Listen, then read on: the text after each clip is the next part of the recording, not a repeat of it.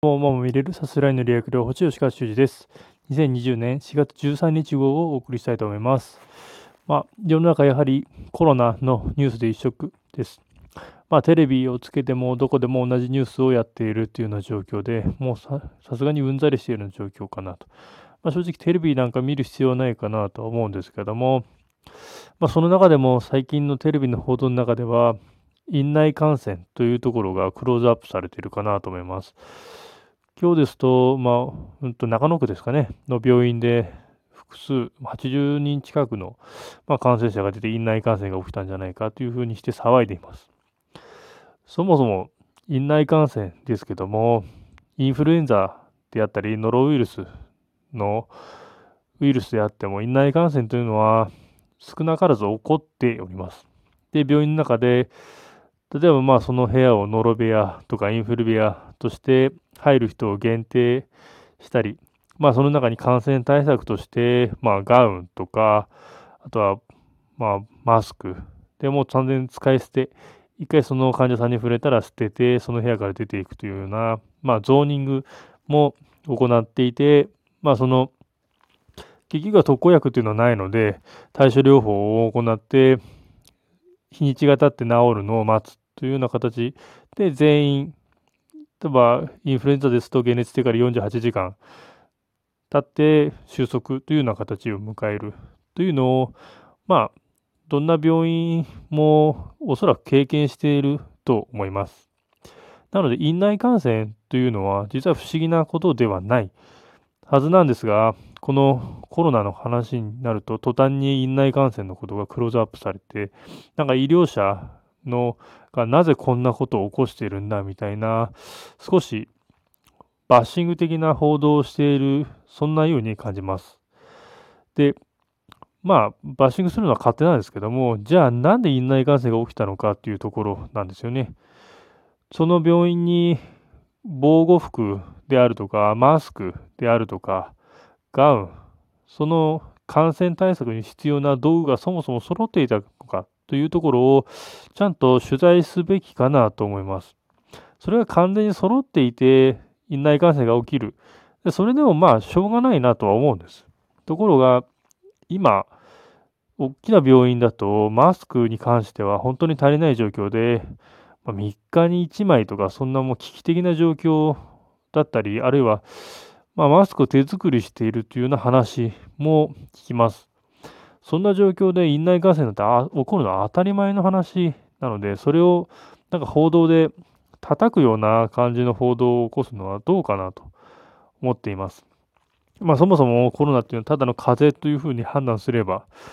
風邪が蔓延したっていうニュースが本当にニュースになるのかっていうところ。で、まあ、毎度毎度なんかニュース速報で東京都では何何百人とかっていうのを、まあ、決まった時間、夕方に放送してるわけですけども、まあ、あのニュース速報も本当にいるのかっていう話になります。感染者が増えるのは当たり前です。それはそうです。これから検査をしていくから増えていく。で、かかってない人が感染すれば、それは感染増えていく。で、減ることはないんですよね。あの数字はただ積み重なっていくだけなので。じゃあ、治った人が何人いるのか。まあ、退院数を出している人もいますが、そもそも入院した人数が全員が本当に入院しているのかどうかっていうのはわからない。おそらく入院をしてないんだと思います。入院した人数と退院した人数を、もし退院した人数を書くんであれば出すべきですし、ですし感染者だって無症状の人もいれば、症状の重い人もいる。そういう割合もちゃんと出さなければ、報道として正確な情報は伝わらないんじゃないかと。完全に報道は不安を煽っているだけまあ、買い占め騒動の時もそうでしたけども、完全に煽ってるだけに過ぎない。そして、今の院内感染に関するニュースにしても、なんか医療のことを、なんかプロのくせにというような感じで、まあ、叩くような報道をするのは本当に心外だなと思っています。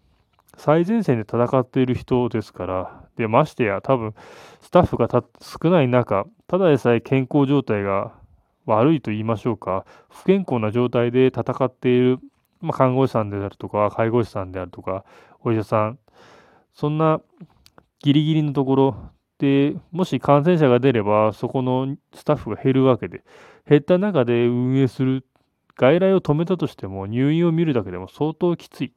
体力が落ちているから余計感染しやすい。そんな当たり前の話。よく考えればわかる話で、そこもちゃんと報道する。そうしないと完全に偏りが出て、医療崩壊が怖いだろなんだろと言ってる前に、自分たち医療崩壊を作ってるような感じ。医療を恐怖のもの、医療を何をしているんだっていうふうに叩くような対象として報道する姿勢はいかがなものかなと思います。こんな報道を続ける限りは、正直、日本のこのコロナ騒動は、ウイルスと戦っているというよりも人と戦っているような感じになってしまってます。まあ実際そうなってますし、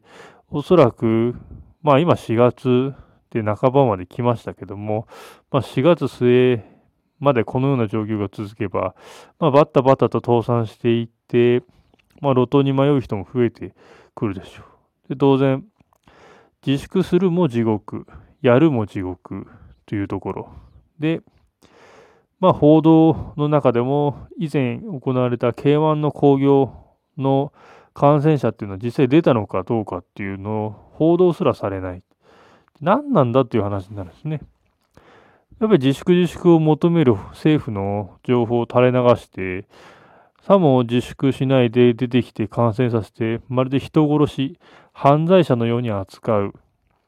そんなのどっからもらってきたかわからないのに、なんか移すこと、移さないようにするように自粛しなさいというのも話がおかしな話です。かからなければ終わらない、この戦いというか、ウイルスと戦ったところで勝てるわけがないので、そこに戦いを挑むこと自体がまず概念的にナンセンス。だから、まあ、はっきり言って普通に過ごすっていうのが一番なのかなと。自粛をやめ、もう別に、まあ重症者に関しては当然医療は救わなければいけないとは思いますけども、軽症者、無症状であったら普通に行動していいんじゃないかと私は思ってます。まあ昨今のその院内感染とか、もうマスコミの報道に関してはもうひどいの一言ですので、正直見ない方が健康かなと。私はまあ家ではテレビ全く見ないので、そういう情報も流れてこないですし、あんな情報を聞いたら当然ノイローゼみたいになってしまって、より自分にコロナを引き寄せるような方向に進むかなと思ってます。ですからまあ皆さんもテレビは消して、まあラジオが一番おすすめですね。ラジオを見る。あるいはまあ好きな映画を見たり、あるいはやっぱり一番いいのはお笑いですね。笑いを、笑いが一番の特効薬かなと思います。アビガンとかまた効かない薬を生産したってどうしようもないので、まあ、笑いを、つまり、まあ、日常生活を取り戻すのが一番いいのかなと思います。まあ、皆さん、本当に院内感染を起こしてでも、正直、最前線で戦っている医療関係者には敬意を表して、本当にその最前線で戦う人たちには、しっかりとした防具、マスク、ガウン、防護服、それをしっかりと提供するのが仕事じゃないのかなと私は思ってます。以上です。